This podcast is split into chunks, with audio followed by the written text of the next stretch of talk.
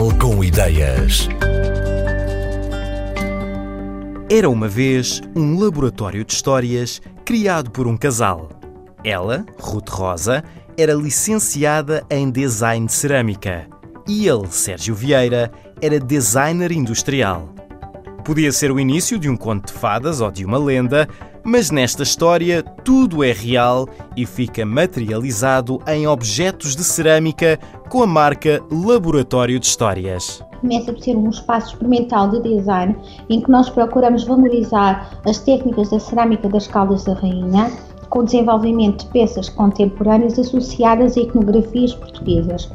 Procuramos também não só a valorização dessa produção e do design da peça, mas também associamos outras áreas artísticas, a escrita e a ilustração. Nós não temos uma unidade de produção, nós desenvolvemos e procuramos pessoas com os seus saberes que desenvolvam as próprias peças e depois unidades de produção onde as peças sejam produzidas ou pequenas unidades para um tipo de produto muito específico e, e ateliê, que são peças muito manufaturadas, ou então também desenvolvemos peças para unidades de produção um bocadinho mais alargada. Presentemente já faz parte da coleção 17 peças. 17 peças. No fundo, separamos em três grupos, que chamamos o grupo das vegetalistas, o grupo dos homórficos e antropomórficas. Pegamos sempre iconografias portuguesas, e a nossa primeira, para exemplificar, é o majerico, na, numa flor típica do Santo António, dos Santos Populares, faz parte dos vegetalistas. Desenvolvemos a, a peça, portanto, procurámos um modelador que modelasse a, a própria peça, depois ela fosse testada e seguisse para a unidade de produção.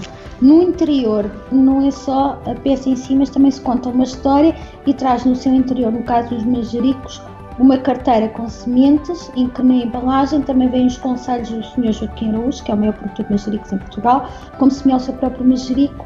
A própria quadra da flor é uma quadra também de um poeta português, do Fernando Pessoa, que são as quadras ao gosto popular.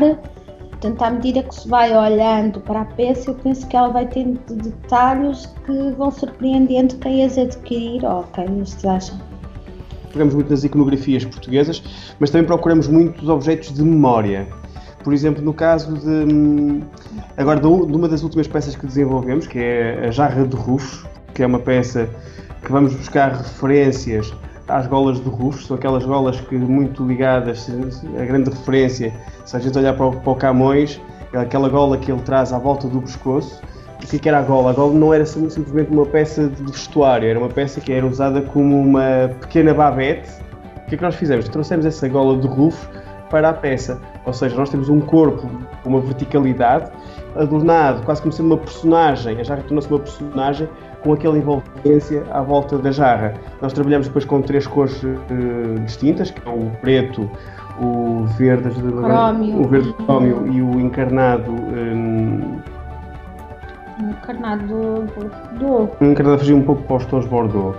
Depois, outro objeto também muito ligado à questão da memória, fomos buscar o peão português, o peão tradicional, o peão de madeira, muito ligado à, à nossa infância. Uh, trouxemos esse peão para a, a, cerâmica. Apesar de o peão ser de madeira, ele basicamente é um peão escalonado, tem uma, uma dimensão de cerca de 20 cm, 22 cm, é, é um, um peão ampliado 3 ou 4 vezes em termos de dimensão tem a especificidade na ponta de ter a ponteira metálica, que é uma ponteira feita uh, em torno, ou seja, também é uma peça que tem alguma, algum trabalho. E depois tem a particularidade no topo ter uma tampa, que a própria tampa, que é o peão é uma caixa, e a tampa é um peão, ou seja, eu posso lançar a tampa e serve de peão manual, ou seja, o peão um, italiano, é? Considera o peão italiano. No fundo, o, o, objeto de brincar, o peão de brincar, transformou-se numa caixa, que pode ser uma caixa também para guardar memórias, guardar até peões, que há imensa gente faz coleção de peões e de rapas.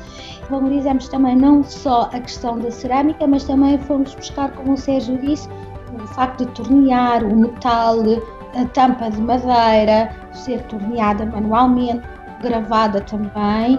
Portanto, são todas técnicas que acabam por valorizar o objeto. por exemplo, do Monte das Oliveiras, é um prato para degustar azeite, fazer degustação de azeite e as pessoas gostam imenso por facto da árvore, que é a madeira de oliveira, ser tão bonita, as pessoas assim acham como um objeto decorativo e dão-lhe outra função. Eu acho que isso também é um pouco a mais valia que nós, muitas das vezes sem querer, percebemos que a peça é desenhada para ter uma função meramente decorativa e as pessoas dão-lhe uma função utilitária. Os próprios corvos, os elementos são puramente decorativos e há pessoas que utilizam para fazer, por exemplo, para expor joias, já aconteceu, e uma vez um cliente espanhol que adquiriu para servir de expositor. Para criarem as peças, Ruth Rosa e Sérgio Vieira começam por se inspirar em objetos que fazem parte das suas memórias ou em animais que gostam. Quando chegam a uma ideia mais concreta, juntam um ilustrador ao processo de desenvolvimento e mais tarde convidam um escritor para criar uma história à volta da peça. No laboratório de histórias, a atenção vai sobretudo para a faiança das caldas da rainha, mas a este tipo de cerâmica juntam-se também outras técnicas tradicionais, como o trabalho do metal, da madeira ou do tecido. Cada peça do catálogo tem várias versões com diferenças quer nas cores, quer em pequenos detalhes físicos.